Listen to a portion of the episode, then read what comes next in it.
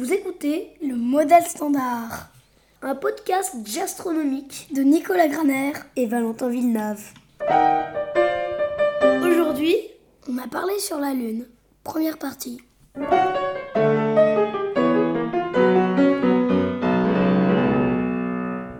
Bonjour Valentin. Salut Nicolas. Je crois que j'ai trouvé le sujet pour notre épisode d'aujourd'hui. Ouais, vas-y. On va parler de la Lune. La Lune Mais la Lune, on la connaît, enfin, c'est bon quoi. Ah, il y a peut-être encore des choses qui vont te surprendre. hein. Je ne sais pas si je te parle euh, de sa révolution quand elle tourne autour de la Terre, euh, sa rotation, comment elle tourne sur elle-même, sa composition, son origine, d'où est-ce qu'elle vient la Lune On ne sait pas toujours ça. Euh, même sa couleur, tiens. Sa couleur, mais euh, tiens, bah, ça me fait penser, tu sais, il y a une chanson très très très très connue aux États-Unis qui s'appelle Blue Moon, la Lune bleue. Ah oui, euh, Blue Moon, ça me dit quelque chose. Oui, euh, du genre euh, Blue Moon.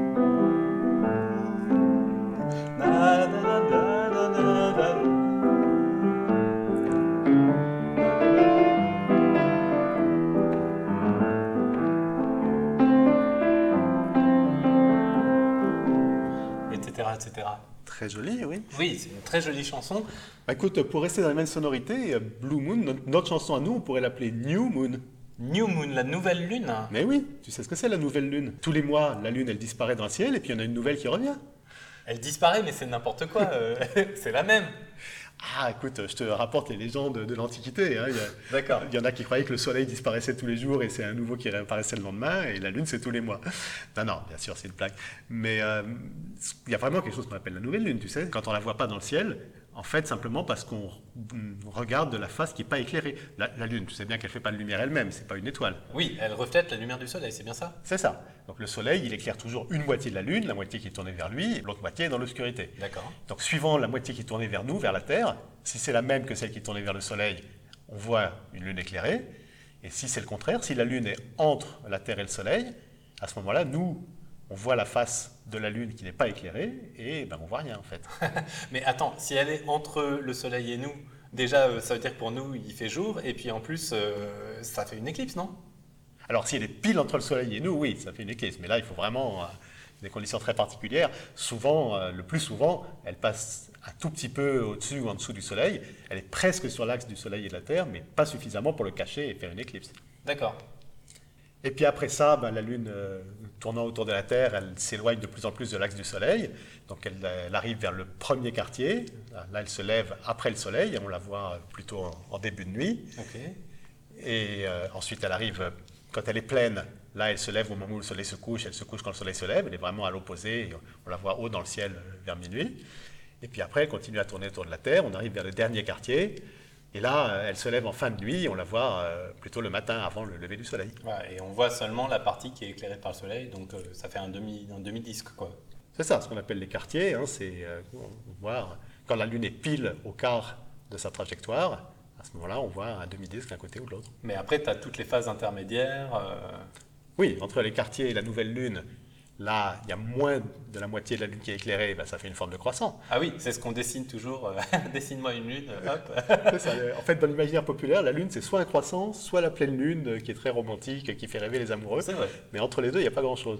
En réalité, ben, il y en a autant de l'autre côté, c'est-à-dire entre les quartiers où on voit que la moitié et la pleine Lune, il y a ce qu'on appelle la Lune gibbeuse.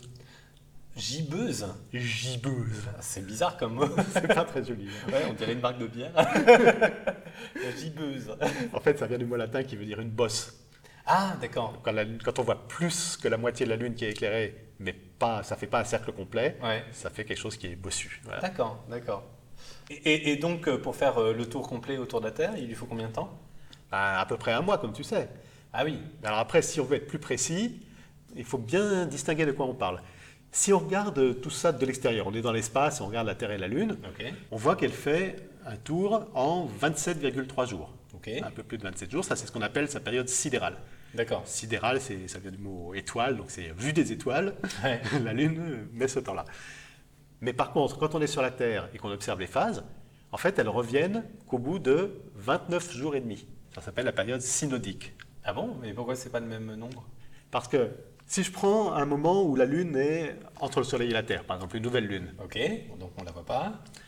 elle euh, commence à faire son tour complet, quartier, pleine Lune, dernier quartier, Et puis, quand elle revient exactement dans la même position où elle était par rapport à la Terre, Ouais. ben, en fait, la Terre, pendant ce temps-là, elle a bougé. Ah Donc, l'axe Terre-Soleil, il n'est plus le même, il n'est plus tout à fait dans la même direction. Et du coup, le soleil, il éclaire quand même un peu, au lieu qu'on ait vraiment la nouvelle lune. C'est ça, la Lune, elle n'est plus entre le Soleil et la Terre, tout en étant dans la même position dans l'espace. Et il va falloir attendre deux jours de plus. Pour qu'elle ait fait ce petit bout en plus, pour qu'elle se retrouve de nouveau dans l'axe du Soleil. D'accord. Là, on la voit plus. On la voit plus, ou pratiquement plus, oui. Bah, comment ça, pratiquement?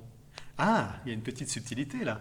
Tu sais que même la partie non éclairée de la Lune, il y a des moments où on peut la voir. Ah bon? Mais comment? Il y a un projecteur euh? Exactement. il y a un gros projecteur qui est dans l'espace et qui éclaire la Lune. Et devine ce que c'est? Euh, Alors là, je sais pas là. Ben, C'est la Terre. la Terre, elle produit de la lumière? Elle n'en produit pas, mais elle réfléchit celle du Soleil. Elle est très très brillante, la Terre, vue de l'espace. Tout simplement, euh, là, quand on est sur Terre, Oui. en pleine nuit, il fait tout noir, Ouais. mais il y a un clair de lune. Ouais. Ça éclaire un petit peu. Oui, c'est vrai. On peut y voir un peu autour de soi. Pas beaucoup, pas autant que le Soleil, bien sûr, mais ça fait un petit luminaire. Et ben, la, la réciproque est vraie. Quand on est sur la Lune, Ouais. du côté où il fait nuit, on voit pas le Soleil, mais s'il y a un clair de terre dans le ciel à ce moment-là, ça éclaire un peu. Le clair de terre. Alors attends, c'est la lumière donc du soleil qui rebondit sur la Terre et qui retourne jusqu'à la Lune et nous on la voit depuis la Terre. Exactement. Ah dis donc, elle en a fait du chemin. Ça s'appelle la lumière cendrée, parce que c'est une lumière qui est quand même euh, très faible, hein, ça fait un peu un truc grisâtre. Ouais. Mais si tu regardes, quand on voit juste un, un très fin croissant de lune, hein, juste avant ou juste après la nouvelle lune, Ouais. donc là, la lune, elle est euh, pas très loin du soleil, on la voit euh, dans les, les lueurs du matin ou du soir. Mais quand les conditions sont très bonnes, si, le- si elle est bien dégagée, on peut arriver à voir l'ensemble du disque de la lune. Donc on voit le croissant très fin qui lui est brillamment éclairé du côté du soleil, et puis tout le reste du disque qui est éclairé très faiblement par cette lumière cendrée. D'accord. Par la, la zone de la Terre où il fait encore jour et qui renvoie de la lumière vers la Lune. C'est bien ça. D'accord. Et tu sais qui a compris ce phénomène? Euh, un mec il y a longtemps, j'imagine. Allez, longtemps. Galilée. Ah, ça aurait pu. Non, non, c'était même un siècle avant lui. Ah. Quelqu'un que tu connais, mais pas comme astronome. euh, Léonard de Vinci. Ah, il s'intéressait à l'astronomie lui. Oh, il s'intéressait à tout, oui. Il faisait pas que peindre la Joconde et concevoir des machines bizarres. Mais en même temps, euh, c'est quand même un- une lumière qui doit être très très très faible parce que même le clair de lune, euh, c'est pas grand chose. Le clair de terre, ça doit être encore, encore moins. Enfin. Ah non, non, c'est beaucoup plus. En fait, le clair de terre, vu dans le ciel de la Lune, il est 50 fois plus brillant que le clair de lune vu depuis la Terre. Ah oui, en fait, euh, si tu te balades sur la lune euh, à l'endroit où il fait nuit, euh, bah, tu vois largement autour de toi, quoi. Si c'est un, un moment où la Terre est pleine, vu de la Lune, euh, oui, oui, clairement. En fait, il y a deux raisons à ça. Pourquoi le clair de Terre est plus brillant que le clair de Lune? Déjà, c'est que la Terre est beaucoup plus grosse que la Lune, Ah bah tout oui. simplement. Elle est à peu près 4 fois plus grande en diamètre, donc ça fait 16 fois plus euh, de surface qui illumine. Donc évidemment, si tu mets une lampe plus grosse, euh, elle éclaire plus. Et en plus, elle réfléchit beaucoup mieux la lumière du Soleil que ne le fait la Lune. Ah bon? La Terre, elle est très brillante. Alors évidemment, ça dépend des zones. Euh, on peut quantifier ça, si tu veux. Euh, Il y a un nombre qu'on appelle l'albédo. Ah, albédo. Oui, bon, ça va. on n'est pas là pour faire des jeux de mots. L'albédo, c'est la proportion de lumière reçue par un astre qu'il renvoie. Par exemple, quelque chose qui serait parfaitement noir, il a un albédo de zéro. Ouais, Et un miroir parfait qui renverrait toute la lumière, il aurait un albédo de 100%. d'accord. La Terre, évidemment, c'est quelque part entre les deux. Globalement, la moyenne de la Terre, c'est à peu près 30%. Un tiers de la lumière. Un tiers de la lumière du Soleil qui arrive jusqu'à la Terre repart dans l'espace, notamment vers la Lune, enfin dans toutes les directions, bien sûr. D'accord. Mais ça dépend beaucoup d'une zone à l'autre. Ce qui est le plus sombre sur Terre, c'est peut-être un peu surprenant, c'est l'eau, c'est les océans. Ah bon? L'eau, elle est, elle est globalement transparente. Donc la lumière, quand elle arrive dans l'eau, euh, elle ne se réfléchit pas, elle rentre dans l'eau. Puis elle est absorbée petit à petit. euh, Quand on va dans les profondeurs, elle fait de plus en plus sombre. Mais il y a très peu de lumière qui repart vers l'espace, 10 10% à peu près. Ah ouais. Après, sur le sol, euh, ça dépend beaucoup. Si c'est euh, du sable du désert, bah, ça peut faire jusqu'à euh, 25%. Si c'est des forêts, Ouais. c'est assez sombre. Justement, les, les plantes, elles sont faites, si je peux dire, Pour absorber pour- la lumière. Mais oui, pour faire de la photosynthèse. Ouais. Donc les forêts sont sombres. Euh, ce qui est le plus brillant, à ton avis, ça peut être quoi sur Terre? Hmm, de la glace euh, Ouais. Alors les grandes surfaces de, de glace euh, dans l'Antarctique ou au Groenland, ça, ça renvoie beaucoup, 50-60% de, de la lumière. Alors bon, elles sont principalement près des pôles, donc ça ne contribue pas beaucoup quand on regarde la Terre euh, vue depuis la Lune. Mais oui, oui, c'est effectivement. Ce qui est vraiment le plus brillant, c'est la neige fraîche, quand elle est vraiment bien blanche. euh, Ah. Mais ça, il n'y en a pas des très grandes surfaces, donc ça ne contribue pas beaucoup à l'échelle de la Terre. D'accord. Et voilà, tout ça, ça fait une moyenne d'à peu près 30%. Euh, qui, est, qui est pour un astre est quand même très brillant. Alors c'est pas c'est pas le record, mais si tu veux comparer, la Lune, euh, son albédo, c'est seulement 12%, La Lune, elle nous renvoie seulement 12% de la lumière du Soleil? Un huitième de la lumière qu'elle reçoit. Et pourtant, ça n'empêche pas qu'on la voit bien. D'accord. Bon, avec tout ça, est-ce que tu crois que tu peux commencer à composer ta chanson? Bah écoute, euh, on va essayer. Donc euh, New Moon, la nouvelle lune. Euh, New Moon,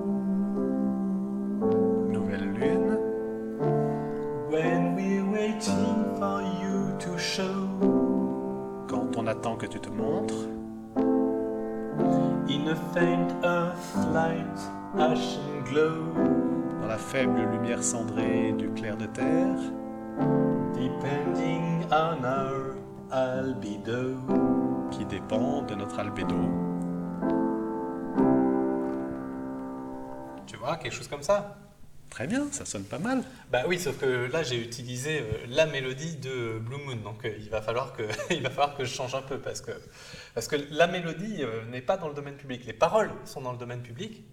Ah bon? Euh, ben oui, en fait, le monsieur qui a écrit les paroles. Donc c'est c'était un, un- un duo d'auteurs de, de comédies musicales qui avait énormément de succès dans les, les années 30. Euh, Richard Rogers et Lawrence Hart, vraiment très très très très connus. Sauf que Lawrence Hart, il avait un petit problème, c'est que, euh, bon, d'abord, il était homosexuel. Et ça, c'était une période où euh, Aux États-Unis, ça passait pas? Ah, c'était pas évident. hein. Et euh, il a plus ou moins sombré dans l'alcoolisme. Il est mort euh, assez jeune. Et donc, ces paroles euh, donc de Lawrence Hart, elles sont maintenant dans le domaine public. Par contre, la musique qui est attribuée à Richard Rogers, elle, elle n'est pas encore, elle n'a pas encore cet honneur. Comment ça attribue à Richard Rogers? Ah, ben, il y a quelque chose d'un peu particulier avec l'histoire de cette chanson. Eux, ils ont publié cette mélodie. Alors, c'était euh, vraiment destiné à servir de chanson dans un, un film hollywoodien. hein. Ils l'ont écrite pour un premier film, ça n'a pas été pris. Après, ils l'ont recassé dans un autre film, ça n'a pas été pris. Et au troisième coup, euh, là, pour le, pour le coup, ça, ça a été adopté. À l'origine, d'ailleurs, c'était pas euh, Blue Moon. À l'origine, c'était une prière. C'était Oh Lord. Et euh, donc, Oh Seigneur, accorde-moi ci, accorde-moi ça. Voilà, c'était censé être. Et c'est pas passé euh, dans le film, et du coup, ils ont changé les paroles pour un autre film. Ben, je crois que c'est un producteur qui leur a dit euh, écoutez, les cocos, il faudrait que ça soit un peu plus sexy, un peu plus glamour, euh, parce que les prières, bon. ouais. Et donc, du coup, euh, Blue Moon, en fait, c'est quoi? C'est une, une chanson d'amour, tout simplement. hein. Oui, c'est des amoureux qui regardent la Lune et qui sont très romantiques. euh. C'est ça. Alors, sauf que, euh, ben, par une coïncidence un petit peu étrange, quelques années avant, en 1931, il y avait un, un jeune, euh, un jeune de 17 ans, euh, d'une famille d'immigrés d'Europe de l'Est, qui avait publié à New York une chanson euh, qui avait bah, la même mélodie et, et qui s'appelait Blue Moon.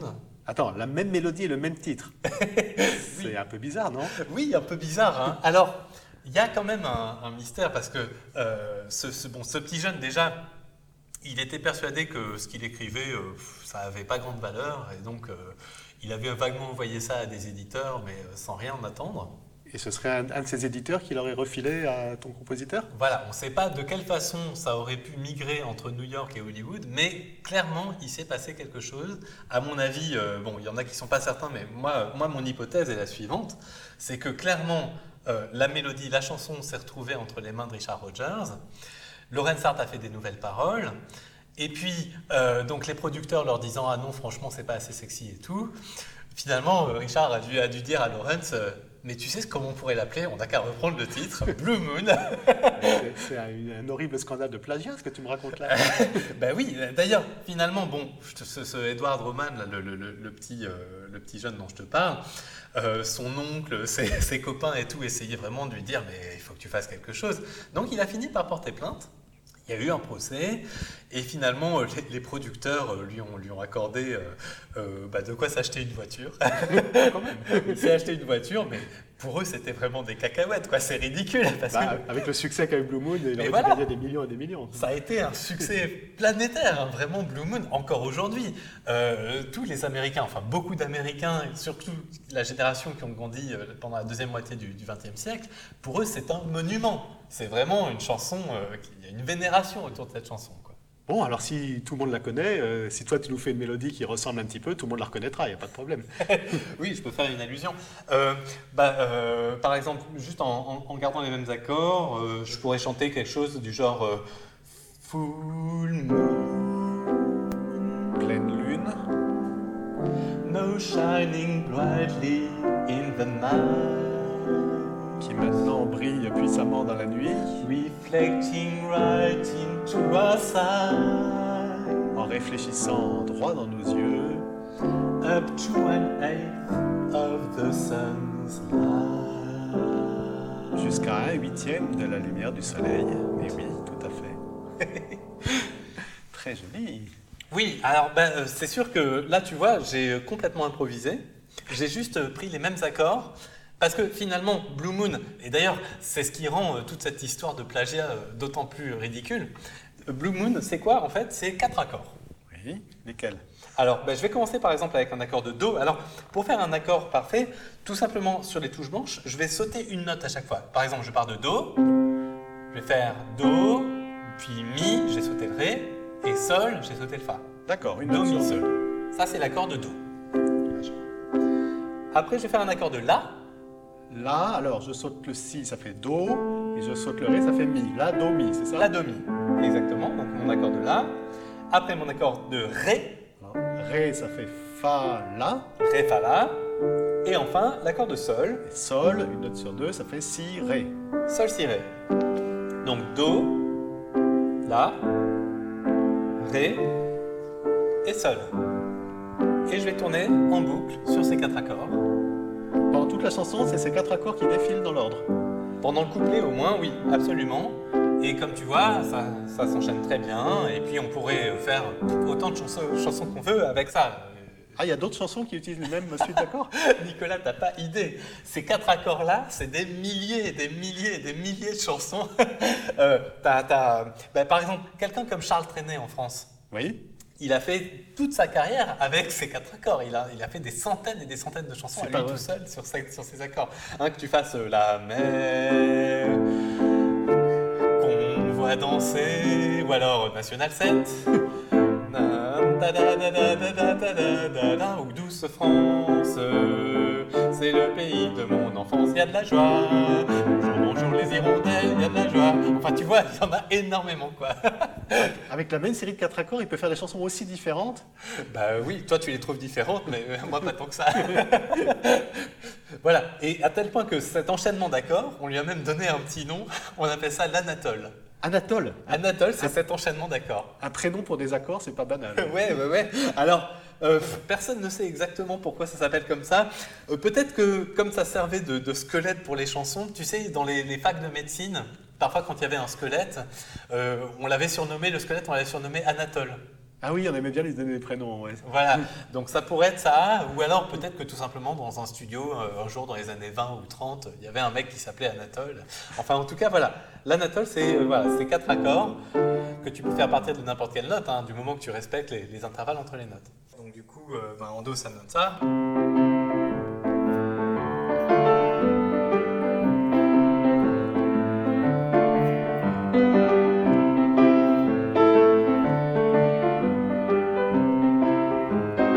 Et après, je peux partir d'une autre note.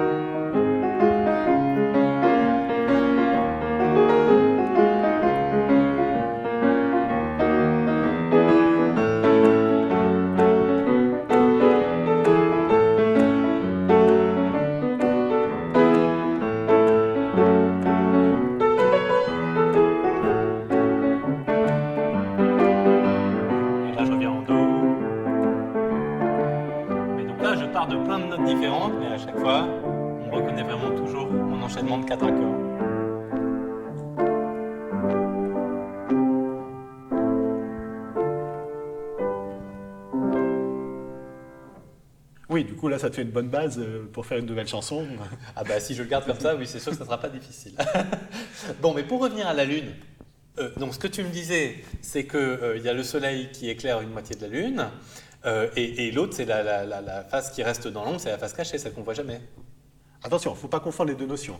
Il y a la, la question de la face éclairée et la face euh, sombre, qui n'est pas éclairée, ça c'est lié à la position de la Lune par rapport au Soleil. Et puis ce qu'on appelle la face cachée de la Lune, ça, ça n'a rien à voir avec le Soleil. C'est juste la façon dont la Lune tourne autour de la Terre et en même temps elle tourne sur elle-même. Attends, la Lune, elle tourne sur elle-même? Bien sûr. bah, Elle tourne pas sur elle-même. Je croyais qu'on voyait toujours la même face depuis la Terre, donc elle tourne pas sur elle-même. C'est vrai, vu de la Terre, on voit toujours la même face, on pourrait avoir l'impression qu'elle ne tourne pas. Mais euh, pour bien comprendre ça, il faut prendre un peu de recul, hein, ça dépend où on se place. Euh, comme tout à l'heure, on repart dans l'espace. Tu, tu te mets loin de la Terre et de la Lune et tu regardes la Lune tourner autour de la Terre. Imagine là, on est tous les deux devant ton magnifique piano. Euh, je me lève et je me mets à faire le tour du piano, mais en le regardant toujours. Ouais. Pour toi qui reste à côté du piano, tu vas voir toujours ma face, tu vas jamais voir euh, la- l'arrière de mon corps. D'accord. Mais pour quelqu'un qui serait à l'autre bout de la pièce qui me regarde, lui, il dira sans hésiter que j'ai tourné sur moi-même. Il aura vu d'abord euh, mon visage, ensuite mon côté droit, ensuite, euh, Ton arrière-train. ouais, ensuite mon côté gauche. D'accord. Donc pour quelqu'un qui est à l'extérieur, c'est très clair, j'aurais fait les deux en même temps et à la même vitesse. J'aurais fait un tour sur moi-même dans le même temps qu'un tour autour du piano. Et alors la Lune, c'est ça Elle met exactement le même temps à tourner sur elle-même que à tourner autour de la Terre Exactement. Les fameux 27,3 jours dont on parlait tout à l'heure, la, la révolution sidérale, bah, c'est aussi ce qu'on appelle sa période de rotation, c'est-à-dire le temps qu'elle met à tourner sur elle-même. Mais ça ne doit pas être une coïncidence. Comment ça se fait que c'est exactement le même... euh, Ah non, bien sûr, c'est pas une coïncidence. En fait, ce qui est intéressant, c'est que cette situation-là est, est stable. Une fois que la Lune ou un autre satellite est arrivé à synchroniser sa rotation et sa révolution, euh, il va rester dans cet état. Ça, ça peut se comprendre assez facilement, à condition de savoir ce que c'est que les forces de marée.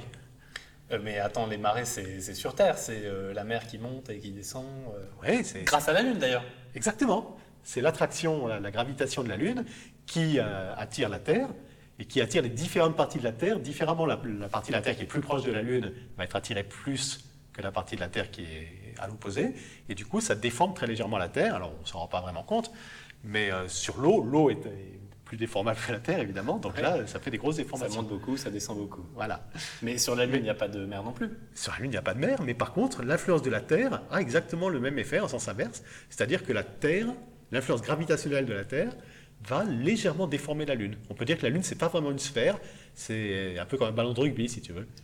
Ah ouais, à ce point-là? Non, non, pas à ce point-là, non, mais très très légèrement euh, allongé euh, en direction de la Terre et euh, un petit peu aplati dans l'autre sens, mais ça, ça reste quand même globalement une sphère. Mais ce petit, cette petite différence-là, ce, ce bourrelet en quelque sorte, qui, qui pointe vers la Terre, hein, la, la pointe du ballon de rugby, ça fait que ça stabilise. Parce que imagine maintenant que la Lune, pour une raison ou une autre, se mette à tourner sur elle-même un tout petit peu plus vite. Ouais. À ce moment-là, cette, cette pointe, ce bourrelet, il pointera plus exactement vers la Terre, parce que la Lune aura tourné. Et donc l'attraction de la Terre va tendre à le ramener. Ça fait comme une, une poignée, tu vois, où il tire. tire. Au Entre le bourrelet et les poignées. ouais, moi, écoute, tu as toujours un esprit. Sur la Lune, tu m'as encore rien dit, curieusement. Donc ça la ramène. Et réciproquement, si la Lune se met à tourner un peu moins vite, eh ben, le, le bourrelet va se décaler un petit peu dans l'autre sens et par l'attraction de la Terre va le faire accélérer. Donc globalement, on est dans une situation parfaitement stable. Si la vitesse de rotation de la Lune essaye de bouger un tout petit peu en plus ou en moins, l'attraction de la Terre va la ramener exactement à cette variation synchrone. Donc, euh, où le- Ah oui, ça l'a verrouillé en quelque sorte. Ça la verrouille. D'ailleurs, euh, on appelle ça un verrouillage gravitationnel. Et comme c'est lié aux forces de, de marée, en anglais, c'est tidal lock. Tide, c'est la marée, le, le verrou de la marée. Ah ouais, ça c'est classe. Mais euh, c'est vraiment spécifique à la Lune. Il n'y a que la Lune qui est verrouillée comme ça. euh. Non, non, pas du tout. C'est un phénomène très courant. En fait, il y a plein de satellites dans le système solaire qui sont comme ça verrouillés par rapport à leur planète. Euh, Les deux satellites de Mars, euh, une grande partie des satellites de Jupiter, de Saturne. Enfin, c'est vraiment quelque chose de très courant, ce verrouillage gravitationnel.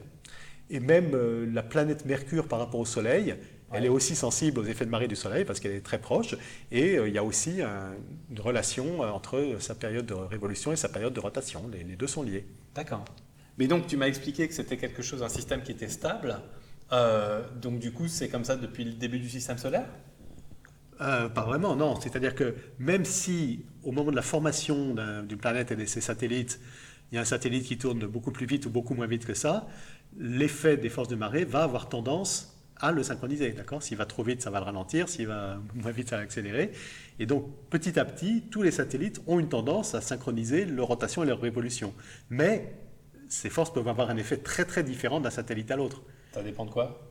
Oh, ça dépend de beaucoup de paramètres. Le- la distance euh, entre le- la planète et le satellite, la masse du satellite, hein, ça fait que l'effet va être plus ou moins grand. Sa vitesse initiale, bien sûr, s'il est déjà proche de la synchronisation, ça ira plus vite que s'il est très loin. Et puis même son, son élasticité, la façon dont il se déforme. Par exemple, je t'ai parlé de ce bourrelet euh, gravitationnel, mais suivant la matière dont il est fait, le bourrelet il va être plus ou moins important, hein, Ouais. c'est plus ou moins rigide. Si c'est un satellite en caoutchouc, euh, ça Ah, va voilà. synchroniser super vite. C'est ça. Je ne crois pas qu'on en connaisse beaucoup dans le système solaire, mais, mais évidemment, il y en a qui sont, il y a des roches qui sont plus malléables que d'autres. Par exemple, euh, pour la Lune, ça a dû se faire en quelques millions d'années. hein. donc très très vite, euh, après la formation de la Lune, elle s'est retrouvée verrouillée. Euh, des satellites qui sont relativement petits et proches de leur planète, ça se fait très très vite. Et par contre, on a des satellites de Jupiter qui sont très gros et très éloignés, et euh, il faudra peut-être encore des milliards et des milliards d'années où ça se produira peut-être jamais. Hmm, D'accord. Mais ce qui est marrant, c'est que le satellite, il a aussi un effet sur la planète. Il a tendance à essayer de synchroniser la rotation de la planète avec sa propre révolution de satellite. Alors en général, le satellite, il est beaucoup plus petit que la planète, donc cet effet est très très faible. Mais il y a un cas particulier dans le système solaire, c'est Pluton, qui est une planète naine, hein, c'est pas une vraie planète, mais ça, ça fonctionne pareil. Et il a un satellite qui s'appelle Charon, qui est presque aussi gros que lui, et qui est très proche à, Ouais. à l'échelle astronomique. Et ça fait que les deux Ils sont face? Oui, ils sont tous les deux euh, synchrones l'un avec l'autre, et donc c'est la même phase de Pluton qui est toujours tournée vers la même phase de Charon. Donc tu as la moitié des plutoniens qui verront jamais Charon. Ben et oui. la moitié des caroniens. D'accord. Mais alors attends, t'imagines, ça, sur Terre, si ça se passait, ça voudrait dire qu'il y aurait la moitié de la Terre qui verrait plus jamais la Lune. Mais c'est ce vers quoi on tend, alors on y tend lentement, hein, mais effectivement, les forces de marée de la Lune sur la Terre, donc qui déforment euh, nos océans et puis qui déforment aussi la, la croûte terrestre elle-même, ça fait que ça ralentit la rotation de la Terre. La Ah Terre, bon elle tourne sur elle-même de moins en moins vite. On est en train de ralentir. Si aussi ça continue comme ça pendant des milliards et des milliards d'années, on arrivera à un moment où la Terre fera un tour sur elle-même en 29 jours, et donc ce sera toujours la même phase de la Terre qui regardera la Lune. Ça va arriver. Alors tu me dis ça va prendre du temps. Hein. Euh, ouais, en fait, la Terre aura disparu bien avant ça parce qu'il y a le Soleil qui va exploser, qui va tout brûler. Enfin bon, ça ne se produira pas réellement. Mais d'ailleurs, la Terre, quand elle s'est formée il y a 4 milliards et demi d'années, elle tournait beaucoup beaucoup plus vite sur elle-même. Ah Elle bon faisait un tour en 6 heures à peu près. Ah, une journée durait 6 heures. Oui. Et c'est à cause de l'effet de marée de la Lune qu'elle a ralenti, ralenti, ralenti pour arriver maintenant à faire seulement un tour en 24 heures. Et, et ça continue. On ralentit toujours, le- les jours durent de plus en plus longtemps. En fait, chaque année, nos journées durent 15 microsecondes de plus. Alors, une microseconde, c'est pas beaucoup, hein, un millionième de seconde. Euh, nous, dans la vie de tous les jours, on le voit pas, mais ça se mesure très facilement avec une bonne horloge euh, de laboratoire. Les microsecondes, c'est quelque chose qu'on a euh, très, très facilement. Donc une journée en euh, 1900 dure pas pareil qu'une journée en 2020 par exemple? Parfaitement, et ça c'est tout à fait mesurable. Parce que justement, une journée aujourd'hui, c'est-à-dire le temps qu'il faut pour que le Soleil revienne deux fois de suite à la même hauteur dans le ciel, elle dure plus d'une milliseconde de plus qu'une journée en 1900. Et ça, c'est vraiment pas difficile à mesurer avec des bons instruments. Et même, tu as, des chronomètres, je sais pas ce que tu as sur ton portable, mais tu en as qui t'affichent la milliseconde. hein. Ce petit décalage là de quelques millisecondes, ben, à force de s'accumuler, ça finit par faire des secondes. Et là, maintenant, surtout qu'on a des communications à l'échelle de toute la planète, euh, les- sur Internet, les ordinateurs qui ont besoin de se synchroniser, le GPS, il faut bien que toutes les, tous les récepteurs soient bien synchronisés avec le système, etc. Euh, si on arrive à euh, une seconde de décalage, par exemple, ça pourrait être catastrophique. Ah oui. Donc ce qu'on fait, c'est qu'on rajoute des secondes. Tu as peut-être entendu parler de ces secondes additionnelles. Une fois de temps en temps, on dit bah, le 30 juin, après 23h59 minutes 59 secondes, on passe pas tout de suite au 1er juillet euh, 000, mais on passe au 30 juin, 23h59 minutes 60 secondes. Ah d'accord. On rajoute une seconde de plus, donc il y a une minute qui dure 61 secondes. Ah oui. Et après, une seconde après, on est euh, effectivement au 1er juillet. Et ça arrive souvent? Bah, tous les 3 ans à peu près, c'est quand même pas rare. Ah Oui, Tu- d'accord. Maintenant, je te l'ai dit, tu feras attention et tu verras, on, on en parle de temps en temps aux infos. Bon, pour nous, dans la vie quotidienne, c'est un peu anecdotique, mais pour les gens qui gèrent des systèmes informatiques, par exemple, c'est pas du tout anecdotique parce qu'il faut que le système soit prévu pour que son horloge puisse compter euh, 61 secondes dans une minute euh, à un moment bien particulier. C'est sûr, ouais. Ça, ça pose des problèmes euh, réels. Donc tu vois, ce ralentissement de la Terre, c'est pas qu'une curiosité astronomique, ça a vraiment des conséquences dans notre vie de tous les jours, et ça, c'est vraiment lié aux effets de marée de la Lune. D'accord, donc si on laissait continuer comme ça, euh, on finirait par se faire face euh, et tout, et de la même façon que nous, à l'heure actuelle, on voit vraiment qu'une seule moitié de la Lune et jamais rien d'autre. Oui, enfin, que la moitié de la Lune, euh, c'est pas tout à fait vrai non plus, on voit assez nettement plus. hein. Nettement plus, mais comment tu vois nettement plus, toi? Alors, quand je regarde la Lune, là, à un moment donné dans le ciel, c'est sûr, on en voit juste à la moitié. Mais d'un moment à l'autre, on voit pas toujours exactement la même partie. Ah bon? Déjà, il y a un effet qui est très simple à comprendre. C'est simplement, quand on se balade d'un point à l'autre de la Terre, Tu la vois sous un angle un peu différent. tu la vois sous un angle un peu différent. Donc si tu prends deux astronomes qui sont à 10 000 km l'un de l'autre et qui prennent en même temps une photo de la Lune, eh ben, ils la verront un petit peu décalée. Donc à eux deux, ils, ils verront un petit peu plus que 50%. Ok. Non, mais ça, c'est- ça reste très léger. Mais il y a d'autres effets qui sont liés à la Lune elle-même. Ah. Il y a différents phénomènes qui font que selon les moments, quand on regarde la Lune, on ne voit pas exactement la même chose. D'ailleurs, si tu prends des photos successives de la Lune, hein, les nuits euh, l'une après l'autre du même endroit, que tu fais une animation, il y a des gens qui se sont amusés à faire ça, tu vois la Lune qui se balance. Ah. Légèrement, hein, mais de- du nord au sud déjà dans un sens, et puis d'est en ouest, tu la vois vraiment qui se tortille un peu dans tous les sens. Ah bon Verticalement et latéralement alors Ouais, enfin, on peut pas vraiment parler de vertical dans ce contexte, mais oui, si tu veux. C'est ce qu'on appelle un phénomène de libration, Libration. pas, pas libération. hein. la libration de la Lune non, libra, c'est la- en latin, c'est la balance. Ah. Équilibre. Oui. hein. Et donc, euh, ben voilà, ça se balance comme une balance. D'accord. Euh, et donc, euh, évidemment, si la Lune se balance un petit peu dans un sens et dans l'autre, ça fait que suivant les moments, on voit un petit peu plus vers le haut, un petit peu plus vers le bas. Et, alors, en fait, c'est pas vraiment qu'elle se balance comme ça dans le ciel, mais euh, bah, dans le sens nord-sud, c'est pas très compliqué à comprendre. Compare ça avec la Terre. Oui. hein. la Terre qui tourne autour du Soleil, Oui. et tu sais probablement que l'axe de rotation de la Terre, l'axe des pôles, il est incliné par rapport à l'orbite de la Terre. Oui. Ça fait que selon les moments, soit c'est plutôt le pôle nord qui est tourné vers le Soleil, soit c'est plutôt le pôle sud qui est tourné vers le Soleil, et le pôle nord est à l'opposé. Ah oui, c'est pour ça qu'il y a certains mois où il fait tout le temps jour euh, autour du pôle Nord et d'autres euh, d'autres périodes de l'année où c'est le pôle Sud. Oui, c'est tout à fait ça. Donc maintenant, imagine que tu ailles sur le Soleil et que tu regardes la Terre. Bon, déjà, j'aurais très très chaud. Oui, je te, je te conseille pas. Mais bon, c'est ce qu'on appelle une expérience de pensée. tu sais. voilà. Donc si je regarde la Terre, Eh bien, suivant le- la saison, suivant la position de la Terre sur son orbite, soit tu verras plutôt une zone un peu plus grande autour du pôle Nord, ouais. et puis euh, six mois plus tard, quand la Terre sera de l'autre côté, tu verras une zone pareille autour du pôle Sud. Oui. Et donc finalement, euh, j'aurais l'impression qu'elle se balance. Mais oui, si tu la regardes euh, de jour après jour, tu la verras basculer un peu euh, du nord vers le sud, du sud vers le nord. Et la Lune, c'est ça alors? Exactement. L'axe de rotation de la Lune est un petit peu incliné par rapport au plan de son orbite, beaucoup moins que celui de la Terre. Mais ça fait qu'il y a certains moments où on voit plutôt la zone autour du pôle nord de la Lune, et d'autres moments où on voit plutôt la zone autour du pôle sud. Et donc on arrive à voir plus de la moitié. D'accord.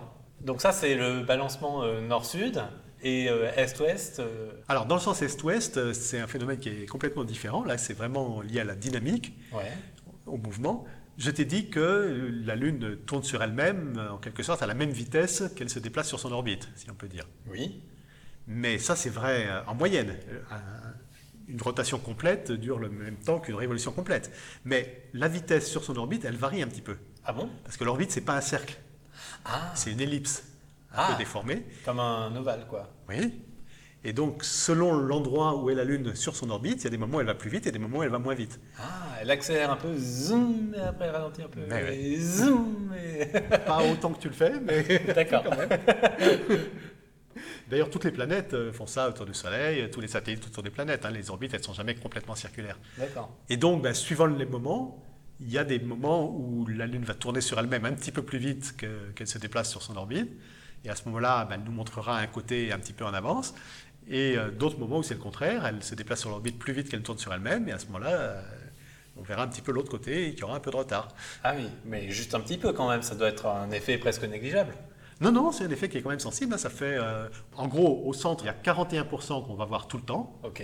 quelle que soit la, la période du jour, du mois. Il y a 41% de l'autre côté qu'on verra jamais. Ah d'accord. Et la différence entre les deux, ça fait 18% qui est euh, près des bords et Ouais. qu'on- et qu'on va voir ou pas selon les moments, selon la, la libration nord-sud ou la libration est-ouest.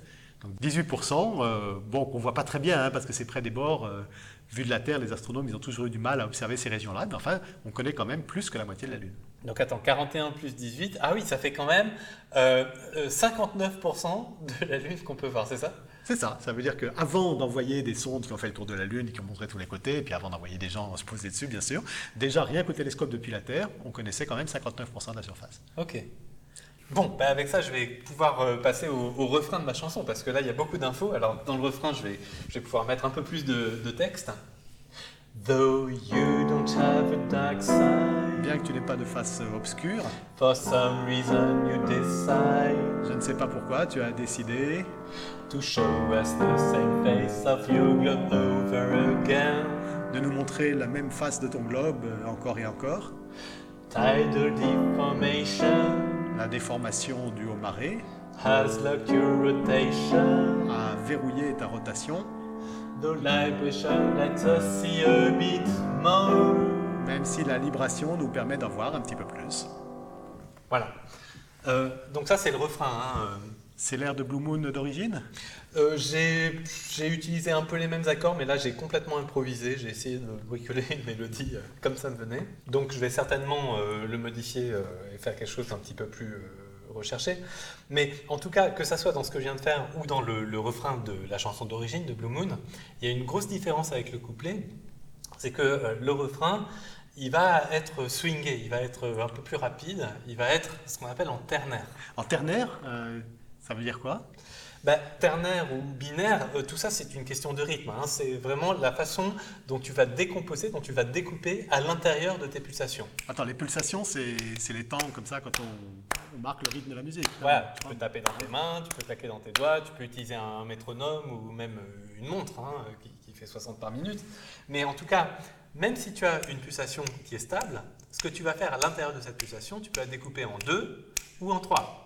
Tu peux faire 1, 2, 1, 2, 1, 2, ou 1, 2, 3, 1, 2, 3, 1, 2, 3, 1, 2, 3, 1. Quand tu fais 1, 2, 1, 2, c'est binaire, et 1, 2, 3, c'est ternaire Voilà, comme son nom l'indique. Comme son nom. ouais. Alors, par exemple, si tu fais vraiment, euh, par exemple, je jouais Do, Ré, Mi, Fa, Sol, Fa, Mi, Ré, Do, si je joue purement binaire, ça va me faire des notes euh, complètement égales. Maintenant, si je fais en ternaire, alors je pourrais faire vraiment 1, 2, 3, 1, 2, 3, 1, 2, 3. Ou alors, si je continue à mettre seulement deux notes dans chaque temps, eh ben, ça va devenir des notes inégales. Il y en a une qui va durer deux petites croches comme ça, et la troisième qui va se retrouver toute seule. Autrement dit, au lieu de faire 1, 2, 3, 1, 2, 3, 1, 2, 3, je vais faire 1, 3, 1, 3, 1, 3, 1, 3, 1. Donc tes, tes deux notes, au lieu de se répartir le temps équitablement à la moitié chacune, il y en a une qui en prend les deux tiers et l'autre qui en prend un tiers. C'est ça, tu vois, c'est très inégal. Et comme c'est coupé en tiers, tu appelles ça ternaire, même s'il n'y a que deux notes. Exactement, parce que dans ma tête, je suis quand même en train de subdiviser 3 par 3. Tu fais trois parts dans chaque temps, mais tu en donnes deux à la même note. Exactement, donc du coup, ça me fait quelque chose comme ça. Et ce rythme inégal, c'est bah, ce qu'on appelle le swing en jazz. Donc très souvent, les jazzmen, ils vont parler de ternaire pour ça, pour te dire qu'en fait, ils swingent parce que dans leur tête, ils vont compter trois subdivisions dans chaque pulsation. Et alors dans Blue Moon, il y a, il y a à la fois du binaire et du ternaire? C'est ça, en général, euh, le couplet, on va faire 1, 2, 1, 2, 1, 2, 1, 2, 1, ta, ta, ta, ta, ta, ta, ta, ta. Par contre, le refrain, ça va être quelque chose.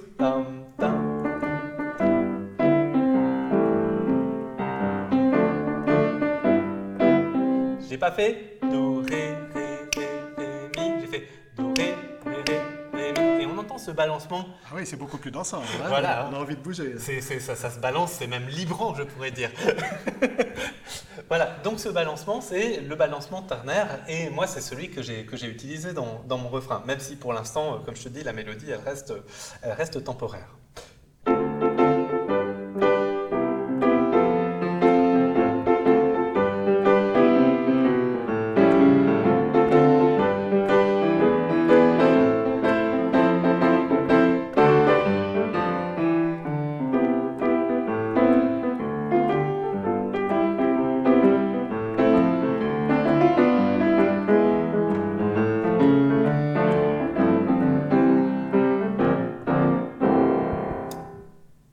Ce que tu comptes faire, c'est de reprendre l'alternance binaire-ternaire comme dans Blue Moon Voilà, entre les couplets et les refrains. Mais au fait, Blue Moon, je me demandais, parce que j'ai jamais vraiment compris le titre. Euh, Blue Moon, ça veut dire lune bleue, hein Oui, bien sûr. Bah, La lune, elle n'est pas bleue, enfin, il n'y a qu'à la regarder, euh, elle est blanche. Mais non, elle n'est pas blanche. Ah bon? Elle est grise. Elle est grise, la lune? Mais oui, elle est grise la Tu lune. l'as déjà regardée? C'est toi qui n'as pas dû bien regarder. Non, tu te rappelles ce que je t'ai dit tout à l'heure sur l'albédo? Ah, Bédo Euh, Oui, l'albédo de la lune, c'est à peu près 12%, c'est-à-dire qu'elle réfléchit qu'à un huitième de la lumière du soleil. Si tu compares ça à quelque chose qu'on pourrait voir autour de nous, ça ferait comme un, un trottoir euh, goudronné et assez sombre. hein. C'est Ah. c'est du gris foncé. La Lune, elle est faite de goudron comme ça? Mais non, elle n'est pas faite de goudron. Alors globalement, les roches de sa surface euh, réfléchissent à peu près comme du goudron foncé. Mais imagine que tu prennes un morceau de trottoir assez foncé comme ça, pas tout noir quand même, hein, gris foncé, en plein soleil, avec le soleil qui tape directement dessus, sans atmosphère pour l'atténuer ni rien. Et en plus, tu regardes ça sur un fond, un ciel qui est tout noir, comme on regarde la lune dans le ciel. Ouais. Et ben ça apparaît quand même bien brillant, bien éblouissant. Donc euh, on perçoit ça euh, comme du blanc hein, parce que ça contraste beaucoup avec le fond.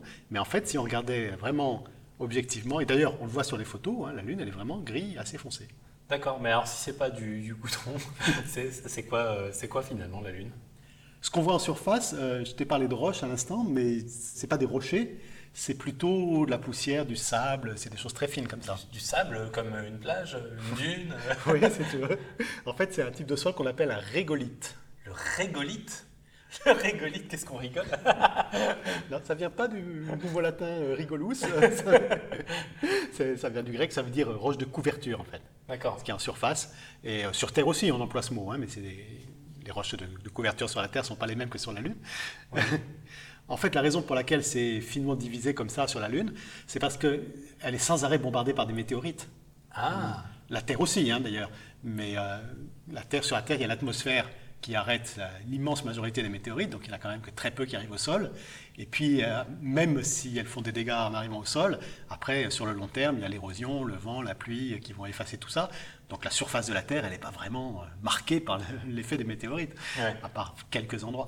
Alors que sur la Lune, ben, les météorites arrivent à pleine vitesse, pulvérisent la roche sur laquelle elles arrivent, et puis après, ce, ce sable, cette poussière, il reste là parce qu'il n'y a rien pour les enlever. ah oui. Personne ne fait le ménage.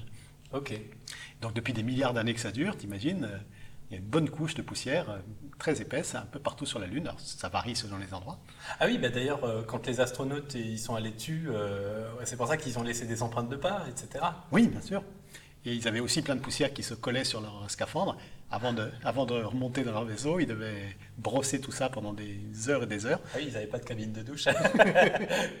Mais alors, c'est quoi comme roche? Globalement, c'est un peu les mêmes roches que sur Terre. hein. Il, y a, il y a beaucoup de basalte. Les zones plutôt sombres qu'on voit sur la Lune, ce qu'on appelait autrefois les mers, évidemment, c'est pas des mers, mais les zones de roches sombres, euh, c'est des laves, comme il y a dans certaines régions sur Terre, des laves basaltiques. Euh, à d'autres endroits qui sont plus clairs, c'est plutôt des feldspaths. Bah, c'est pareil, le feldspath, c'est une roche très courante sur Terre. Donc euh, oui, vraiment, euh, la composition de la Lune, en tout cas de ce qu'on peut en voir, euh, c'est très proche de la composition de la Terre. Ah oui, c'est comme les, paysages complètement désertiques en Islande, ou enfin les, les coins un peu volcaniques, etc., où il n'y a pas de végétation. Oui, enfin, la Lune ne ressemble pas vraiment à ça, parce que sur Terre, il y a quand même partout l'effet euh, de l'eau, de... enfin, il y a plein de choses qui modifient euh, l'aspect du paysage, qui n'a pas du tout l'équivalent sur la Lune. Mais enfin, oui, ce seraient des paysages désertiques, avec euh, des dunes, des cratères, et- surtout beaucoup de sable au sol. Mais alors donc, là, il y a des volcans sur la Lune? Il y a une activité volcanique Ah, il n'y a pas de volcan actuellement, mais il y en a eu certainement. Alors, au tout début de sa formation, la Lune était très chaude. Il y a des basaltes qui ont coulé un peu partout, etc. Et puis, euh, encore après, même si la surface s'est refroidie, il y avait encore des roches euh, chaudes en profondeur. Et donc, il y a dû y avoir des éruptions volcaniques pendant encore très très longtemps. C'est pas toujours facile de dater précisément euh, les terrains qu'on voit en surface, mais d'après des études très très récentes, il pourrait y avoir certains écoulements en surface de lave qui datent de juste quelques millions d'années, entre 2 et 10 millions d'années, quelque chose comme ça. Je Ah te oui. rappelle, l'âge de la Lune, c'est en milliards d'années. hein. Ah oui, Donc là, c'est vraiment euh, avant-hier. D'accord. Bon, bah alors avec tout ça, euh, je vais quand même essayer de me faire un couplet. Donc la couleur de la Lune, alors bon, elle n'est pas bleue, ok. Euh, elle est même pas blanche, elle est plutôt euh, grise, tu me dis. Hein. Alors ça pourrait donner White Moon. La Lune blanche, It's just what we always construe. c'est seulement comme ça qu'on l'interprète toujours. But from a science point of view, Mais du point de vue de la science, that color would be quite untrue. cette couleur serait vraiment pas juste. Et donc du coup, Grey Moon. Ah, lune grise, oui, oui, bien sûr. Eh oui. Cold, dusty mineral compounds. Des composés minéraux poussiéreux et froids, d'accord. Regolith where bizarre abound. Du régolithe où le basalte abonde. Like Earth is most desolate grounds. Comme les terrains les plus désolés de la Terre. Voilà. D'accord, on est tout à fait dans le cadre. hein. Oui, alors bah, j'essaye de, de trouver une mélodie un peu à moi. Tu sais, la, la- la mélodie de, de Blue Moon, si, si je fais euh, ça en Do, ça commence par la note sol. Euh, Blue Moon. Donc ça, c'est la note sol, ok? Oui. Mais moi, j'ai fait une note de mieux, j'ai commencé sur un La. Et qu'est-ce que ça change? Bah, tu te souviens, on avait dit qu'un accord de Do, ça fait Do, Mi, Sol. hein Oui, une note sur deux. Donc du coup, si je chante juste un sol dans ma mélodie, ça rajoute rien par rapport à mon accord. Alors que si je mets un la, ça enrichit mon accord. Ah, donc tu, tu as trois notes jouées au piano et celle que tu chantes en plus. Exactement. Ça fait un accord de quatre notes. Et, et c'est ça, et ça fait un accord qui est un peu plus sucré, un peu plus riche, tu vois. Ça, voilà. Shabadabada là tout de suite, Hum, des petits frissons. Alors, euh, cet, euh, cet enchaînement, j'ai essayé de continuer à garder mon, mon anatole là, euh, donc mes, mes quatre accords, mais je me dis que vraiment, va falloir que je trouve autre chose. En même temps, c'est pas évident parce que l'anatole, c'est pas un hasard si ces quatre accords s'enchaînent si bien que ça et ont vraiment envie d'aller l'un vers l'autre. Et si ça a eu tellement de succès parce que tout le monde les retient et peut les chanter, c'est ça? Oui, tout à fait. D'ailleurs, il y a même des, des- des gens qui te diront qu'il y a vraiment la progression d'accords des années 50. Il y a- il y, a même une page Wikipédia qui s'appelle The 50s Progression, euh, qui est alors eux, ils, trouvent qu'il y a un, un des accords qui est un peu différent. Mais moi, je suis pas tellement d'accord. C'est vraiment l'anatole en fait. Et pourquoi c'est obligatoirement l'anatole Parce que, bon, bah déjà, il faudrait que je te parle d'un- d'une chose. Parce que là, j'ai parlé des accords, en Oui. les prenant un par un. Mais il faudrait parler de l'enchaînement des accords. Par exemple, si je prends les deux derniers accords dans mon cycle, donc avant de revenir sur Do, le dernier accord du cycle, c'était Euh, quoi C'était sol, c'est-à-dire sol, si, ré, c'est ça Exactement. Donc ça, c'était vraiment l'accord qui me permet ensuite de repartir depuis Do. Donc Do, La, Ré, Sol, Do, La, Ré, Sol. Et écoute ce qui va se passer si je m'arrête sur Sol et que je termine pas par l'accord de Do.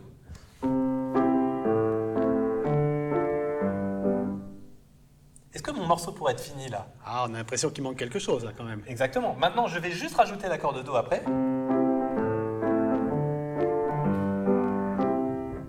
Là, tu as, conclu. Exactement. Il y en a un qui est suspensif et l'autre qui est plutôt conclusif. Et ça, c'est parce que entre Sol et Do, il y a vraiment une attraction, une attraction gravitationnelle, même on pourrait dire. Les effets de marée aussi Mon accord de Sol a vraiment, vraiment, vraiment envie d'aller vers l'accord de Do. Et pourquoi ça? C'est un accord, il a envie d'aller vers un autre? Eh ben oui, exactement. La note Do et, et l'accord qui va avec, donc Do mi sol, c'est ce que j'appelle la tonique là dans mon morceau. C'est vraiment l'accord, la note vers laquelle j'ai envie d'aller, j'ai toujours envie de terminer vers Do. Je peux jouer n'importe quelle mélodie.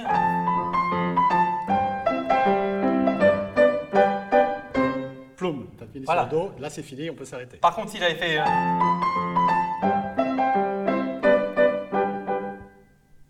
Manque quelque chose, Ah tu oui, c'est clair. Alors, en fait, quand tu dis un accord a envie d'aller vers un autre, c'est tu veux dire que toi, en tant que musicien, tu n'es pas satisfait si ça s'arrête là, tu as envie qu'il y ait un autre accord derrière, c'est Bah, ça pas seulement le musicien, mais n'importe quelle personne qui entend ça, nous on est tellement habitués à entendre ces enchaînements harmoniques, dans ce qu'on appelle le langage tonal, c'est vraiment la culture musicale en Occident depuis des siècles et des siècles, on a vraiment envie d'entendre euh, cet accord. Tu veux dire que c'est juste euh, culturel, c'est pas quelque chose qui est vraiment inhérent aux, aux accords eux-mêmes ou aux notes elles-mêmes? Ah bah ça c'est ce qu'on a cru pendant très longtemps, mais on sait depuis euh, un siècle et demi au, au moins que oui, oui, c'est complètement culturel. Si on avait grandi dans une, une autre culture, avec d'autres habitudes d'écoute, euh, voilà. Bon, évidemment, le système tonal qui était purement occidental s'est répandu un peu partout dans le monde. Donc aujourd'hui, même si tu écoutes de la pop chinoise ou coréenne ou euh, ailleurs, tu entendras quand même cet enchaînement. Donc cet enchaînement, eh ben, euh, entre l'accord de sol, ce qu'on appelle l'accord de dominante, et l'accord de Do, ce qu'on appelle l'accord de tonique, cet enchaînement lui-même, il va s'appeler ce qu'on appelle la cadence parfaite. Une cadence, c'est ça, c'est un enchaînement d'accords Et pas n'importe quels accords, donc des accords qui s'enchaînent particulièrement bien. qui s'enchaînent particulièrement bien et puis qui vont s'enchaîner à un endroit stratégique. Par exemple, à la fin de ma mélodie, à la fin d'une phrase. Ok alors pourquoi c'est spécialement ces deux accords-là plutôt que d'autres qui font une cadence? Alors pour deux raisons. D'abord, si on regarde seulement la note la plus grave de chacun des accords, Donc mon accord de sol, si je fais sol si ré, C'est sol. c'est sol. C'est la note qui donne son nom à l'accord. hein. J'appelle ça un accord de sol. Et après, pour aller vers l'accord de do, j'ai descendu un sol, fa, mi, ré, do. J'ai descendu, euh, si je compte seulement les touches blanches, euh, ben, je suis descendu un 1, 2, 3, 4, 5. Je suis descendu 5 notes. C'est ce qu'on appelle un intervalle de quinte. Une quinte descendante, ça va être donc le rapport qu'il y a entre mon accord de sol et mon accord de do. Voilà, je pourrais faire d'ailleurs un do en montant, hein, je pourrais aller chercher le do plus aigu. Ça marche aussi, euh, mais on va quand même appeler ça voilà, le rapport de quinte entre ces deux accords. De l'accord de sol vers l'accord de do. Et tu peux l'expliquer d'une autre façon, tu disais? Oui, euh, ben, ça, si on se penche un tout petit peu sur la, la composition de l'accord de sol. Sol, si, ré. Dans ces trois notes, si je m'intéresse maintenant à la note du milieu, le si, Le si. hein, tu connais la gamme de, la gamme de do, hein, do, ré, mi, fa, sol, la, si, do. Oui. Le si, c'est quoi? C'est la dernière note. Enfin, l'avant-dernière si on fait toute la gamme jusqu'à do. Euh, oui, mais puisque do c'est la même que la première, moi j'appelle ça le si, j'appelle ça la dernière note, avant de revenir vers la première. D'accord. Ok? Bon, c'est pas le même do, mais c'est quand même un do. D'accord. Donc si je fais ma gamme en entier, do, fa, sol, do, fa, sol, do. Ah, il manque quelque chose là. C'est c'est ton piano qui est trop petit, il te manque une note? Non, non, je l'ai, je l'ai. Voilà Mais on a vraiment envie de l'entendre. T'as- T'as t'as senti qu'il nous manque quelque chose. Do, ré, mi, fa, sol, la, si. Ah, ah, je veux mon do. Ah, oui, oui, voilà Tu vois, cette note, cette- la dernière note avant le retour de la première, c'est ce qu'on appelle la note sensible d'ailleurs. Elle porte un nom spécial pour elle. Parce que vraiment, vraiment, elle est attirée. C'est elle qui est sensible ou c'est nous qui sommes sensibles à son charme? Euh, grande question. Mais en tout cas, cette attraction, donc du coup, elle contamine l'accord tout entier dans lequel est compris ma note si. Quand je joue sol, si, ré, à travers cette note qui a vraiment envie d'aller vers le do, tout l'accord a envie d'aller vers un accord de do. Et alors, c'est ça qui, pour toi, fait que cette suite d'accords est une cadence parfaite? Voilà, cette suite de deux accords, hein, c'est les, les deux, deux accords qui terminent mon anatole. Mais il y a d'autres accords avant mon anatole. Alors, c'est le même euh, mécanisme d'un accord à l'autre? Eh ben, euh, ben oui, regarde, euh, avant l'accord de sol, j'avais quoi? Un accord de Ré? Ré, Fa, La? Oui, c'est ça, exactement. Donc Ré, Fa, La. Donc ça, c'est mon accord de Ré. Alors encore une fois, comme tout à l'heure, je vais re- regarder la note du bas. Ré. Et après mon Ré, il va aller vers la note Sol. Donc Ré, Do, Si, La, Sol. Je suis descendu de nouveau d'une quinte. Ah, comme tout à l'heure, tu étais passé d'un accord de Sol à un accord de Do Voilà. descendant de 5 notes. Et Voilà. là, tu passes de Ré à Sol avec le même intervalle. Exactement. Donc, de Ré à Sol, j'ai déjà une relation de quinte. hein. C'est comme si j'avais une, une mini cadence parfaite, mais qui n'est pas la vraie cadence parfaite. Et maintenant, après de Sol à Do, j'ai ma vraie cadence parfaite, et là, tout va bien. Mais avant Ré, il y avait quoi? Il y avait La. Là, et bien là, encore la même chose. De là, si je prends juste la note du bas de mon accord, hein, la demi, je prends juste le La, là, il va aller vers le Ré. La, Sol, Fa, Mi, Ré. Encore une quinte. Encore une quinte, Ré, après, Do, Si, La, Sol. Encore une quinte, Sol, Fa, Mi, Ré, Do. Donc finalement, j'ai que des enchaînements de quintes dans cet anatole. Donc du coup, à chaque fois que je vais relancer la boucle, quand je, je passe du Do, je reviens sur mon accord de La, je me dis Ah, qu'est-ce qui se passe? Qu'est-ce qui se passe? Ah, je viens sur le Ré, je suis attiré vers le Ré, qui est attiré vers le Sol, qui lui-même est attiré vers le Do. Ah, encore une surprise, voilà mon La. Mais il mène vers Ré, et il mène vers Sol, et enfin il me mène vers Do, et tout va bien. Donc à chaque fois, tu as ce petit moment où tu te dis Ah, je vais où, je vais où? Et puis hop, hop, hop, hop, hop, de fil en aiguille, tu te retrouves sur Do, et là, tout le monde est content, tout le monde est apaisé. C'était le modèle standard avec Nicolas Graner de l'Université Paris-Saclay et Valentin Villeneuve de l'Ouvroir de musique potentielle. À très bientôt pour la deuxième partie. Retrouvez-nous sur lemodèlestandard.fr.